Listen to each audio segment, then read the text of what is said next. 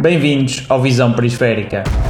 um podcast sobre análise de jogo e scouting em futebol, que analisa tudo o que está à volta da bola.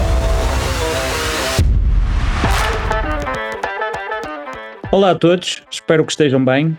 No momento da gravação deste episódio, acabamos de virar o ano e, portanto, gostava de desejar a todos um feliz 2024. Se nos dois primeiros episódios procuramos, de uma forma geral, caracterizar o perfil do analista e do scout, a série de episódios que agora seguirá terá duas vertentes. Numa primeira fase, episódios mais curtos sobre áreas específicas e, e temas associados à análise de jogo e, o, e do scouting, como será o caso de hoje, e numa segunda perspectiva, conhecer um bocadinho melhor como exercem estas profissões em diferentes contextos competitivos as pessoas que se enquadram nesses mesmos contextos. Assim, e no episódio de hoje contamos com o José Conceição. De facto, é um prazer eu diria que, além de ser uma referência, é um amigo de longa data, transmontano, jogamos juntos, estudamos na mesma universidade e, apesar dos diferentes percursos, fomos sempre mantendo o contacto. José, bem-vindo ao nosso podcast.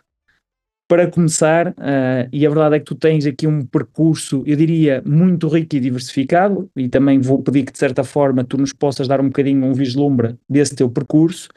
Ou seja, apesar de ser jovem, demonstras uma vastidão de funções realizadas, treinador, treinador adjunto, scout, analista, diretor técnico. Fala-nos um bocadinho sobre ti. Olá Diogo, primeiro e antes de mais eh, agradecer eh, o convite e as palavras e retribuir sempre um prazer enorme eh, falar contigo, falar de futebol, seja, seja do que for, e também eh, beber de, daquilo que é o teu conhecimento e o teu trajeto, aproveitar também para desejar a todos que, que nos ouvem um bom 2024.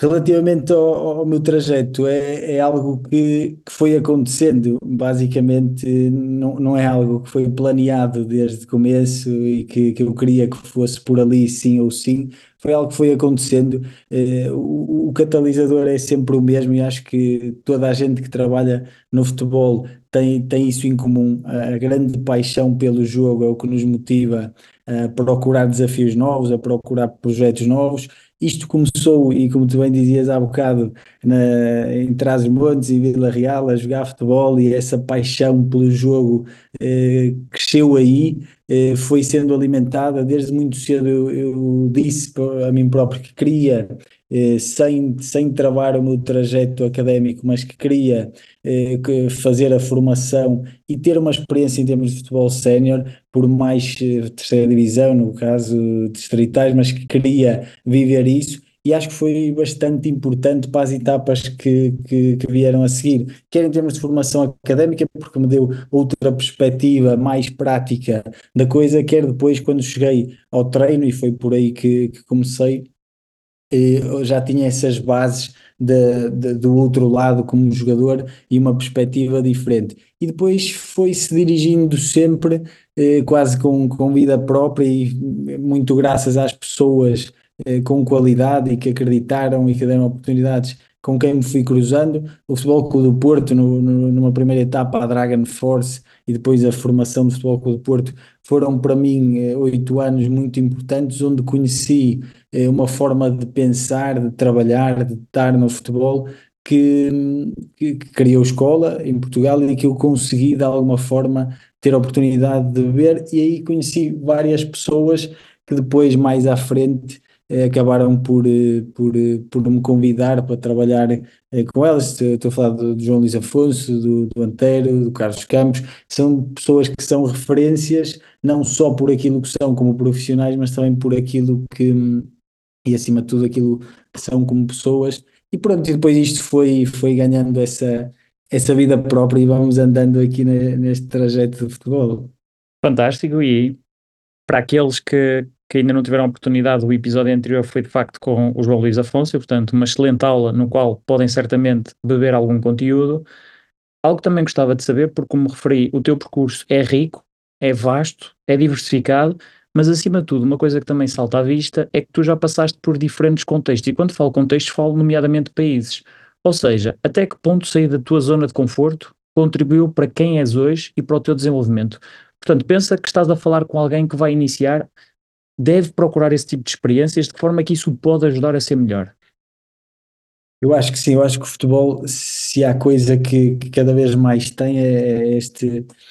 este cariz global e nós que estamos no futebol, seja na área do treino, seja na área da análise, do scouting, da direção desportiva, temos de estar sempre de, de mala feita. E, e, e, isto impacta muito não só na nossa vida pessoal, mas também na nossa capacidade depois de estarmos num contexto diferente, de nos adaptarmos rapidamente, porque não é fácil, o futebol é um mundo de pressão constante, diária, e nós termos que conjugar as duas coisas de nos adaptarmos a um sítio novo, a rotinas diferentes, a uma cultura diferente, a um idioma diferente, a hábitos alimentares completamente diferentes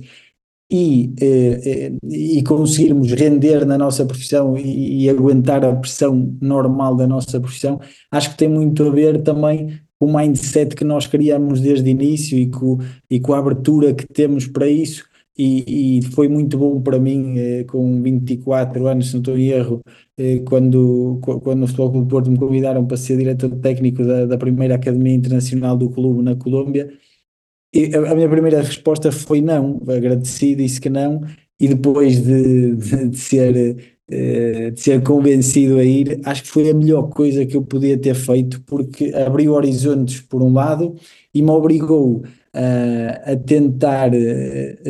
perceber como levar a água ao meu moinho numa cultura diferente, implementar as coisas que para nós são inegociáveis. Tudo isso, todas essas experiências que vivi nessa altura, depois quando fui para a Arábia e, quando, e aqui no Catar, dentro de culturas diferentes e de formas diferentes de o fazer, mas nós temos isso a diário e acho que no futebol, eh, e esse é um dos grandes sucessos, fazendo aqui, fazendo aqui um parênteses, do treinador português, essa capacidade de adaptação. Nós vemos muitos treinadores portugueses por todos os lados eh, no mundo e acho que essa capacidade de adaptação ao contexto e essa, eh, eu diria quase essa inteligência emocional que têm é, é, é decisiva para conseguirmos ter sucesso naquilo que fazemos. E por isso, neste momento,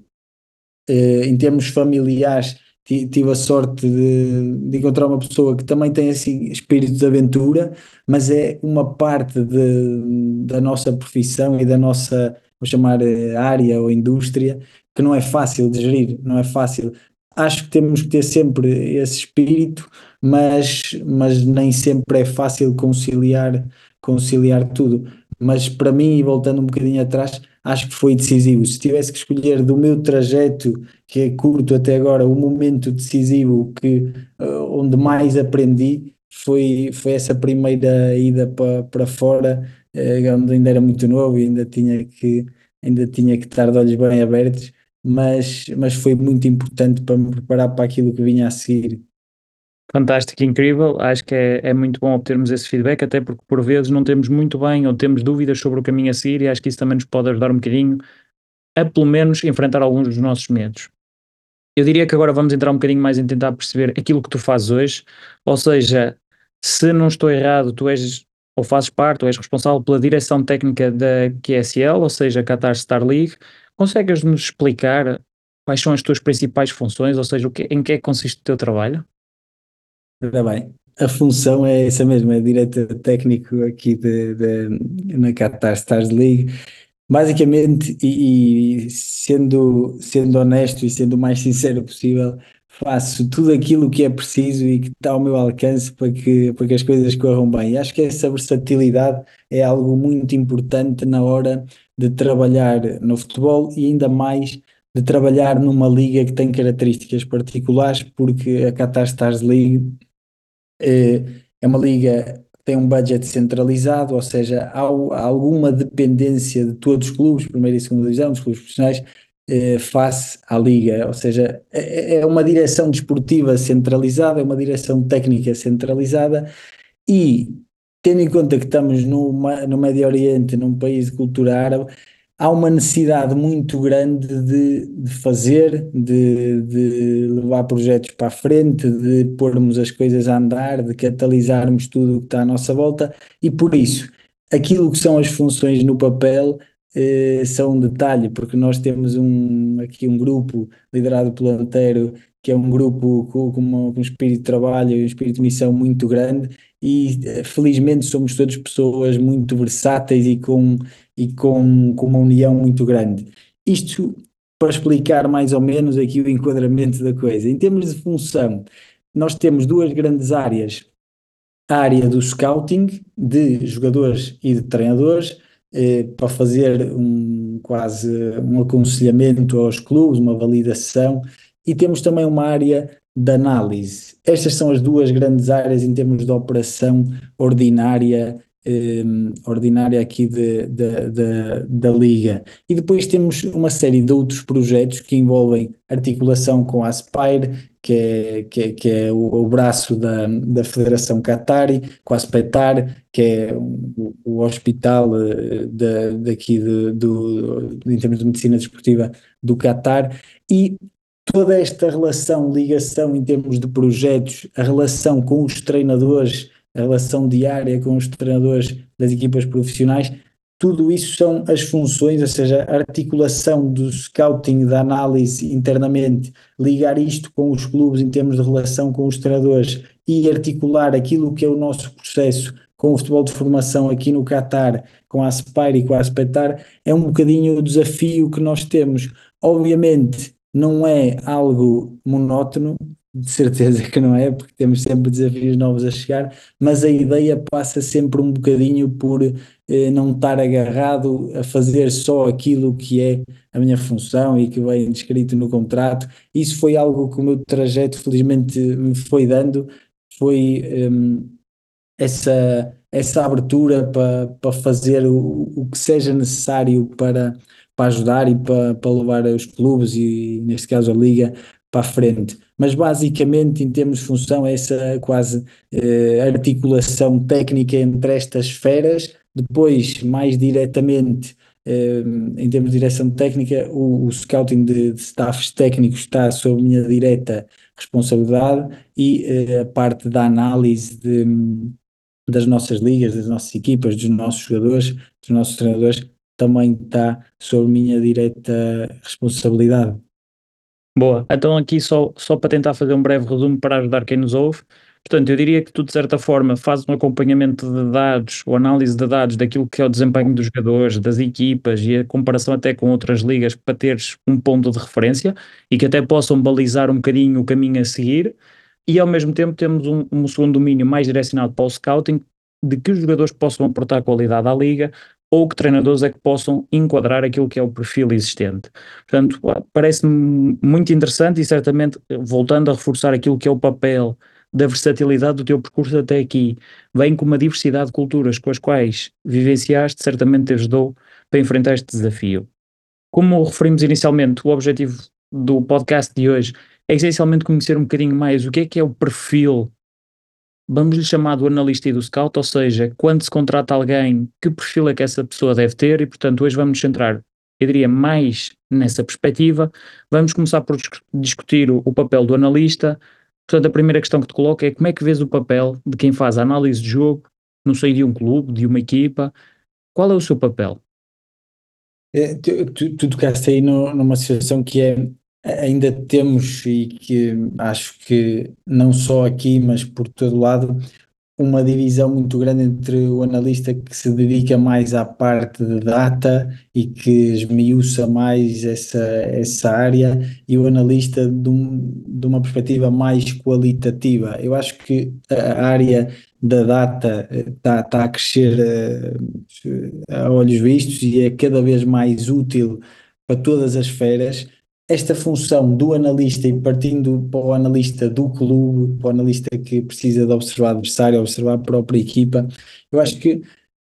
a primeira coisa é, é, que seja, é que seja gente muito preparada em termos daquilo que é o entendimento do jogo. Acho que é, é decisivo. Nós vemos muita gente a, a gostar da função de analista e a querer começar, mas ainda com lacunas um, grandes em termos daquilo que é o entendimento da funcionalidade do jogo, e acho que esse é o grande investimento que, em termos de, da formação de cada um, e não digo só formação académica, digo formação em termos eh, pessoais, desde eh, ver jogos, falar com pessoas, eh, ouvir podcasts, refletir, criar grupos de reflexão sobre o jogo, não sobre os acontecimentos do jogo, arbitragens e etc., porque isso pouco interessa, mas falar do jogo em si, daquilo que é a essência do jogo e a funcionalidade do jogo. E acho que isso é decisivo para quando um analista chega a um clube e chega à realidade do dia a dia, eh, ter capacidade para seja a própria equipa, seja adversário, mas pegando mais no adversário, de analisar, ou seja, de, de, conseguir descrever aquilo que é o adversário, sim, mas para depois ir para além disso. E acho que esta é a grande chave, e todos os analistas que, que fui conhecendo ao longo deste percurso, e, e, tenho a felicidade de ter contactado com gente com muita qualidade, quer no Porto, quer, quer aqui no, no Médio Oriente. A grande capacidade que eu vejo nos analistas de top para além da, da parte de descrever e de entender aquilo que é o adversário, é o dar o passo seguinte, que é entender de que forma é que nós podemos contrariar os pontos fortes do adversário e de que forma é que nós podemos explorar as fraquezas do adversário. Isto parece uma coisa muito teórica, mas nem sempre é fácil de conseguir na prática e de resumir isto, porque a jogar 3 em 3 dias se nós temos uma análise exaustiva de tudo o que o adversário faz, de todos os detalhes, desde fase de construção, fase de criação, de finalização, bolas paradas, momento defensivo, transições, é impensável, é impossível. E passar isto depois para os jogadores e entender o que é essencial. Por isso, no analista eu vejo aqui duas coisas muito importantes: esse conhecimento do jogo e depois essa capacidade de sintetizar aquilo que é o essencial do adversário, já puxando para o treinador eh, de que forma é que podemos, eh, porque ninguém vai conhecer melhor na equipa técnica o adversário e a própria equipa. Isto num funcionamento normal de analista que está no dia a dia da equipa, que eu acho que deve ser a forma do analista estar numa equipa técnica. Por isso, eu acho que estas são as áreas de, de, de, da função do analista decisivas eh, e que eh, aqueles que eu conheço que estão a um nível diferenciado têm, é o que têm em comum, porque o futebol é, é uma roda viva e não há tempo para ser o treinador principal a fazer essas pontes todas. Ok, fantástico. Eu diria que já, já nos ajudaste aqui até esclarecer um bocadinho mais quais seriam as suas funções, portanto, centrarem naquilo que é a análise de jogo da própria equipa, a análise do adversário, eventualmente, em alguns contextos, podemos considerar a análise do treino, e acho que já nos ajudaste a perceber um bocadinho melhor aquilo que são as suas funções. Agora, numa pergunta um bocadinho, eu diria, mais específica ou centralizada, quando tu tens que contratar ou sugerir ou indicar um analista, como é que tu procuras centrar a análise do perfil da pessoa? Ou seja, em que critérios é que tu te baseias quando olhas para o analista, o que é que ele deve ter? Qual é o, os requisitos que para ti são, são importantes? Estamos a falar só do perfil da pessoa ou da pessoa e características também técnicas do analista? Ambas, ambas. ambas. Seja, eu acho que eh, do, do, ponto de vista pessoal, o analista tem que ser sempre alguém eh, metódico, eh, curioso, porque hoje em dia há muita informação que só obtém não só através do vídeo e a conseguir, um, a conseguir analisar o adversário por uma câmara tática, etc. Não, não, não é aí que termina a função. Por isso, essa capacidade de ter métodos, seja eh, na, na, análise, no corte, na, na ilustração de imagem, tudo isso envolve um método grande porque o volume de informação é cada vez maior. E depois, eu diria também eh, ser alguém com uma, com uma capacidade de comunicação acima da média, porque no formato em que eu vejo isto, o analista deve ser uma das pessoas principais, até junto da equipa, a descrever o adversário, porque ninguém é melhor que o analista para assumir essa função. Se é a pessoa que dentro da equipa técnica está com essa responsabilidade, não há ninguém melhor na equipa técnica para junto da equipa, junto dos jogadores, descrever o adversário, alertar para, do que o analista.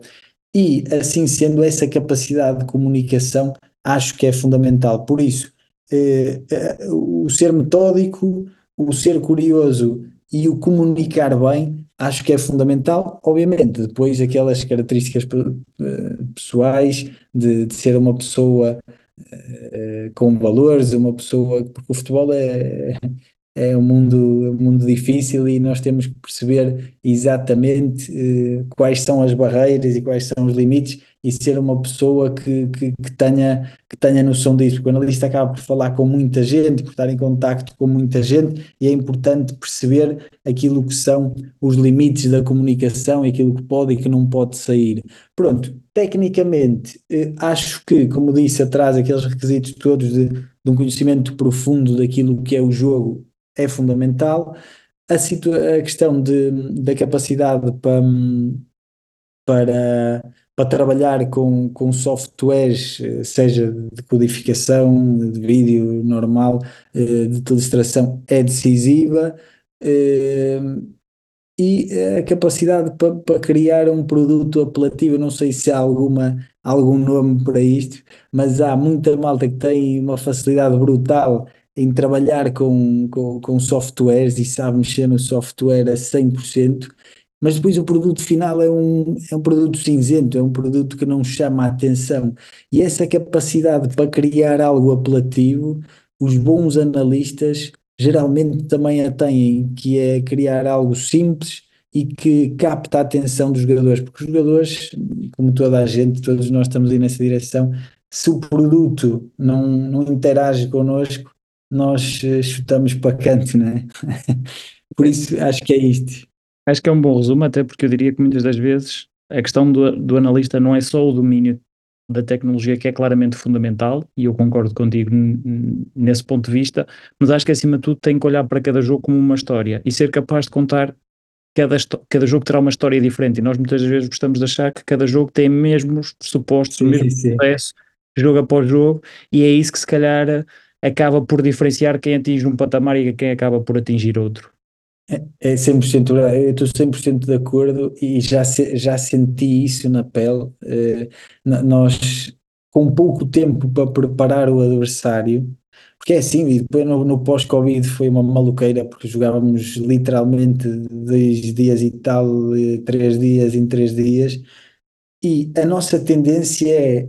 eh, simplificar a um ponto em que fica tudo igual. Isso é o maior erro. Eu acho que é, é nesse momento em que a análise de, de, adversário ou é bem feita e é meticulosa, ou é preferível olharmos só para a própria equipa, porque senão estamos a criar eh, um erro, eh, estamos a induzir os nossos jogadores em erro, quando o jogador tem capacidade para ir para um jogo e para entender o que se passa.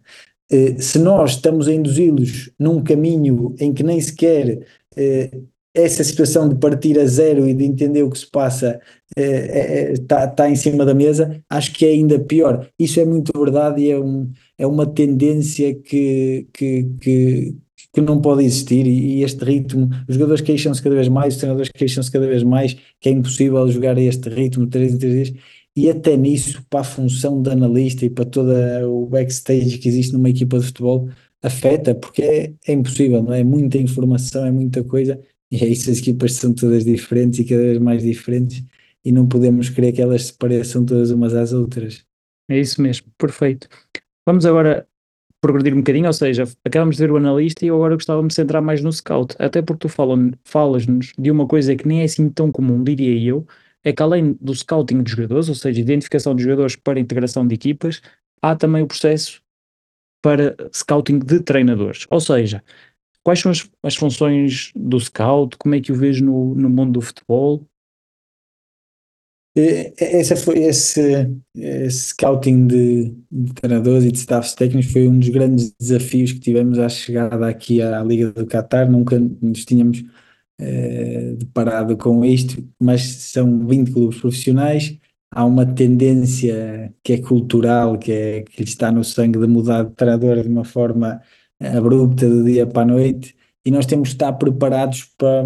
para isto. E tivemos que desenvolver um método que é muito baseado, eu acredito eh, que o João tenha, tenha descrito muito daquilo que é o processo e o método de, de scouting de jogadores, eh, por etapas, eh, com, com diferentes fases, diferentes escalas de validação, e nós adaptamos isso àquilo que é eh, o papel dos treinadores e das equipas técnicas, acrescentando aqui algumas, algumas coisas que são fundamentais nesta, nesta área dos treinadores, que tem a ver com a entrevista, tem a ver com a conversa, tem a ver com entender como treinam aquilo que é essencial no processo de treino, ou seja, mais do que entender o output que está eh, no jogo ao fim de semana, entender aquilo que está um, aquilo que está na base, aquilo que é o conceito do treinador em termos metodológicos, em termos de princípios que quer transmitir à equipa. Pronto, mas o processo de scouting é um processo idêntico em termos de mapeamento, em termos de, de seguimento, em termos de, de classificação de rendimento potencial, de perfil, aquilo que se faz com os jogadores, mas adaptado e acrescentando esta fase aqui que, que acho que é decisiva nos treinadores da, da, entrevista e da conversa e de, de, de, ir à parte do treino. Mas se, sem divergir muito daquilo que era, que era a pergunta, eh, estávamos, eh, eh, era sobre o perfil do scout, certo? Isso, certo. O perfil do scout. Eu, eu acho que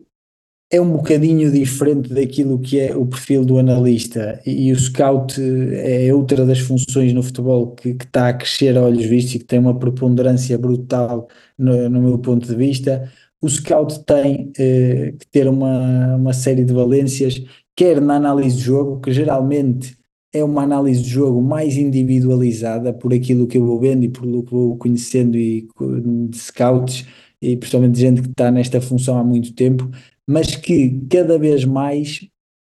tem que ser uma forma de olhar para o jogo coletiva, porque os laterais direitos, não, como antigamente, já não são, não, não têm as mesmas funções nas equipas todas e há laterais que são verticais, há outros laterais que o próprio treinador pede que fechem uma linha a três na construção, há outros laterais que se metem por dentro porque o treinador pede, e nem sempre isso é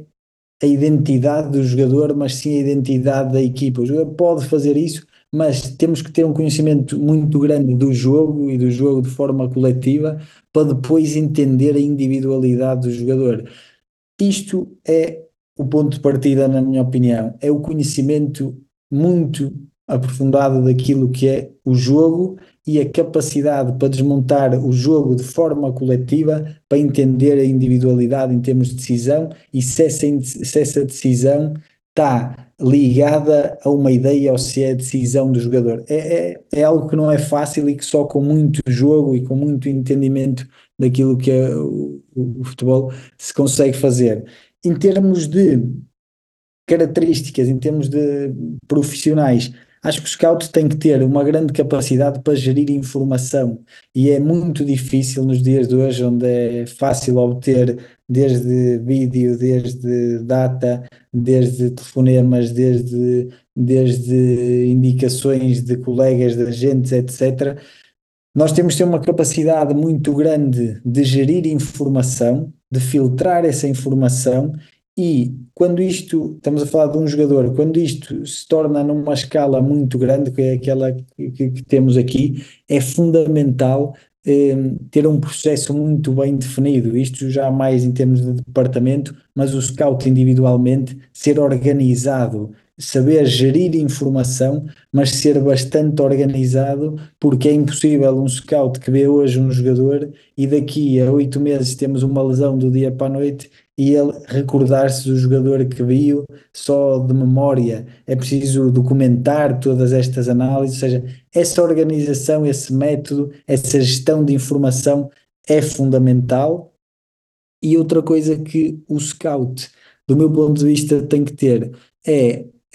uma capacidade muito grande de, eh, eu vou chamar eh, sigilo, porque é informação muito sensível e eu vejo o scout num papel que é cada vez mais global, em que detecta jogador, em que aproxima o jogador, em que contacta e aproxima da direção desportiva, e este tipo de, de processo,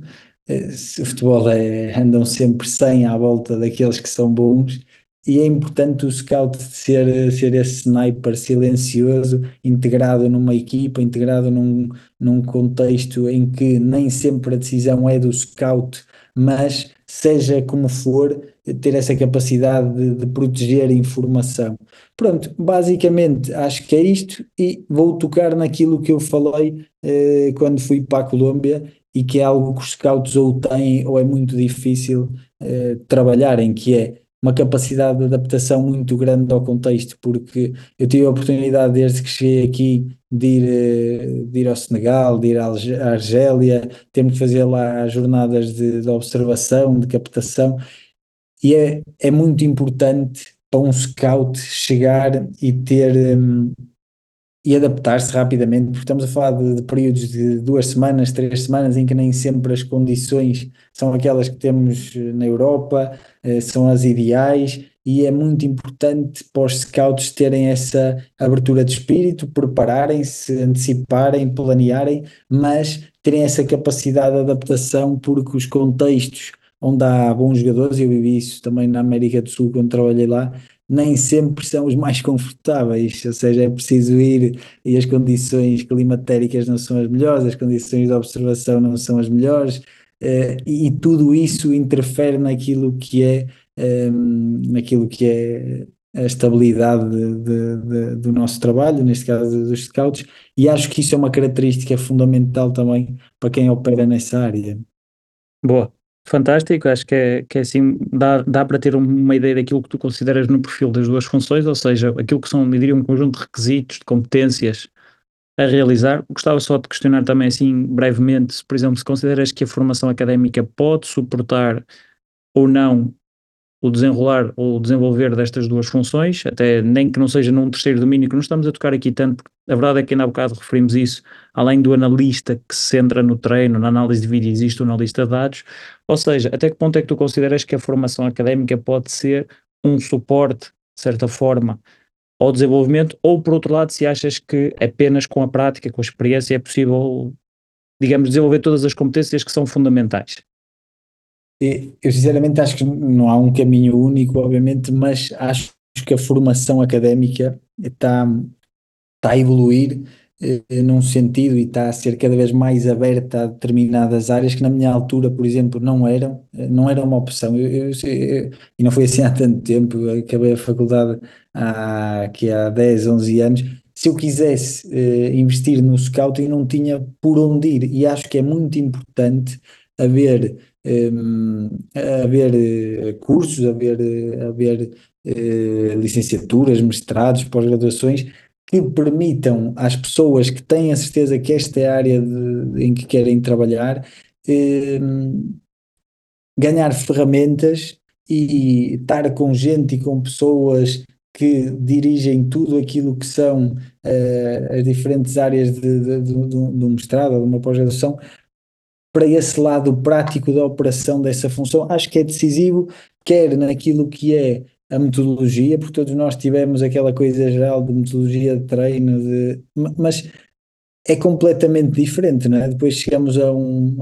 a uma, uma, especificidade da operação em que é importante, em que é importante discutir isso, apresentar propostas desde, desde a metodologia, desde softwares. Esta questão da data, que nós não falamos tanto, acho que é algo que está a crescer de uma forma brutal e que é uma oportunidade enorme para quem vem do meio académico para se conseguir eh, impor ainda mais rapidamente no, no, futebol profissional, porque tem um valor incrível. Há cada vez acesso a mais datas e há cada vez mais plataformas a gerar eh, data de, com valor brutal, até com valor qualitativo e com inputs qualitativos enormes. E quem tiver a capacidade para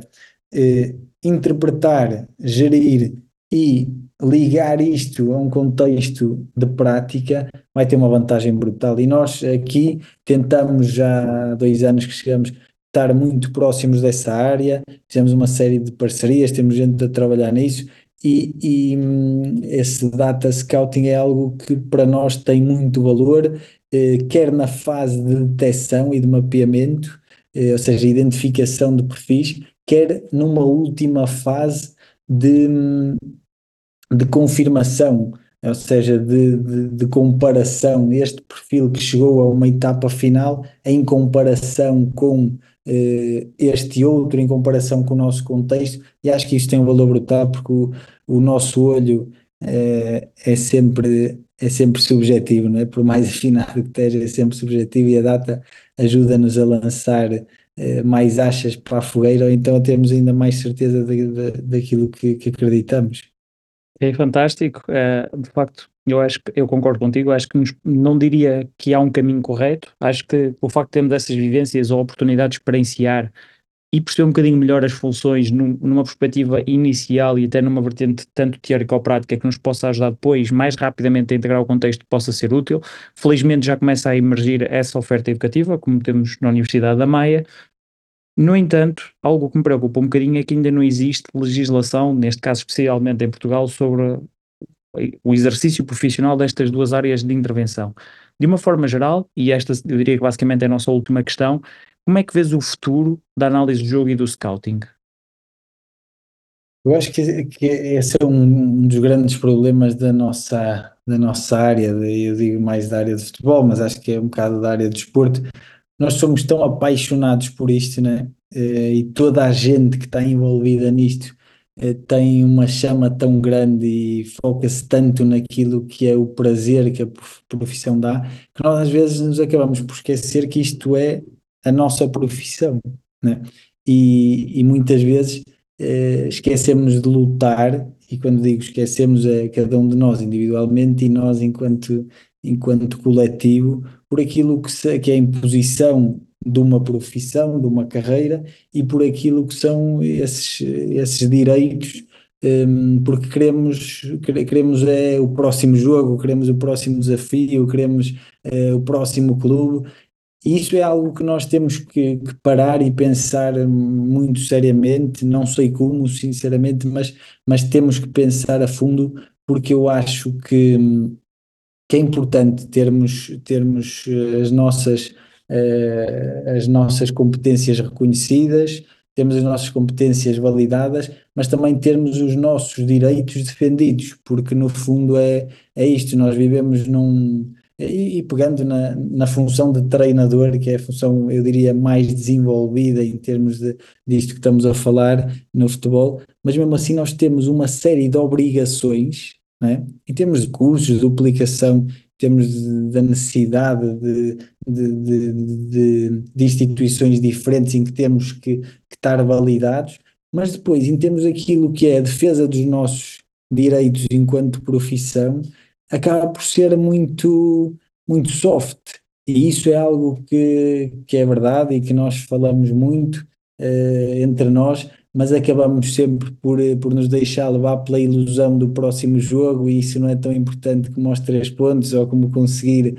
o próximo ponta de lança que vai ser a bomba mundial. E eu acho que é algo que seriamente tem que se parar e tem que se discutir, porque em Portugal, em particular, nós somos de facto muito bons, muito bons nas diversas áreas do futebol, e vou falar do futebol que eu conheço melhor. Há muitos treinadores portugueses com muita qualidade, e quando digo treinadores portugueses, digo treinadores de equipas técnicas, treinadores adjuntos, preparadores físicos, treinadores de guarda-redes, analistas, scouts, por todo o mundo, que são dos melhores para onde vão e acabamos por dentro de portas não ter a nossa profissão reconhecida e defendida da maneira que, que deveríamos ter. Por isso acho que, eh, tem que temos que começar também a pensar em como, como impor isso e como, como defender aquilo que é, que é a nossa profissão, que não é só a nossa paixão, mas que é a nossa profissão. Vou ficar aqui o repto, ou seja, até para todos coletivamente nos unirmos e começarmos a trabalhar por termos condições, pelo menos, que, que dignifiquem estas duas profissões. Já nós estamos uhum. mesmo no fim, eu aqui diria que tenho agora só uma surpresa final, digamos, digamos que é um quiz, no fundo são três questões, o objetivo é a resposta o mais breve possível, é aquilo que te vem à cabeça e que tu sentes. Uh, portanto, vamos, vamos entrar então nisso, considerando aquilo que são as tuas funções atuais, se tivesse a capacidade de teleportar um jogador de qualquer liga do mundo para a QSL, que jogador seria esse? Ui, ah, seria o Messi. Messi. Ok, eu não sei se será a mesma resposta agora na questão 2, mas a verdade é que imagina que tu tinhas uma máquina do tempo e que conseguias voltar atrás e identificar, ou seres tu responsável pela identificação de um talento. Que jogador é que tu voltavas atrás para indicar para contratação, fosse na QSL, fosse noutro contexto? Ou seja, quem é o jogador que tu voltavas atrás a dizer eu quero este na minha equipa? Eu acho que agora ia dizer o Ronaldo, porque o Ronaldo acho que é mais difícil de identificar que o Messi, por isso acho que ia dizer o Ronaldo. Ok. Última questão, até agora estás a falar lindamente. Uh, vivemos numa era onde a tecnologia muitas das vezes nos permite, de certa forma, trabalhar à distância, o que acaba por ser uma vantagem. Eu diria que neste caso tu tens de ter um trabalho muito próximo por todas as funções que fazes, mas imagina que podias mover o teu escritório para qualquer lado do mundo sem que isso comprometesse a tua eficácia, o teu desempenho e, e aquilo que são as tuas funções. Qual lugar é que seria esse? Essa é a mais fácil de todas. Seria para Vila Real, capital de Trás-os-Montes, sem a mínima margem para dúvida. boa gente, boa comida, maravilha. Acho, acho que foi realmente uma, uma excelente uma questão, com uma excelente resposta e que podemos por aqui, eu diria, dar por encerrado uh, esta conversa. Uh, José, muito obrigado. Foi de facto um prazer falar contigo é, é mais ou menos esta meia hora que estivemos aqui à conversa, perceber um bocadinho melhor a forma como tu olhas para o analista, a forma como tu olhas para o scout. Portanto, acho que foi muito rico e até para quem pensa em verdade nesta, numa destas duas profissões, ter uma melhor noção daquilo que requer, daquilo que é o caminho. E, portanto, agradeço-te, agradeço do fundo do coração este, este, este tempo. Obrigado, eu obrigado pelo convite, um prazer enorme e não sei se aquilo que, que tive para, para aqui a dizer, que estivemos a conversar é certo ou errado, mas é um ponto de vista e espero que desejar sorte também para para o trajeto e para o, e para o caminho que quem nos está a ouvir vai seguir. Agradeço, José. De facto, eu diria que, à semelhança do que já fomos falando, não existe caminhos corretos ou perfeitos, portanto, acho que todos eles são válidos, tal como as respostas que nos foram dadas. No próximo episódio, vamos centrar-nos num contexto competitivo específico, tal como referido a quando da introdução deste. Continua a acompanhar-nos. Um forte abraço.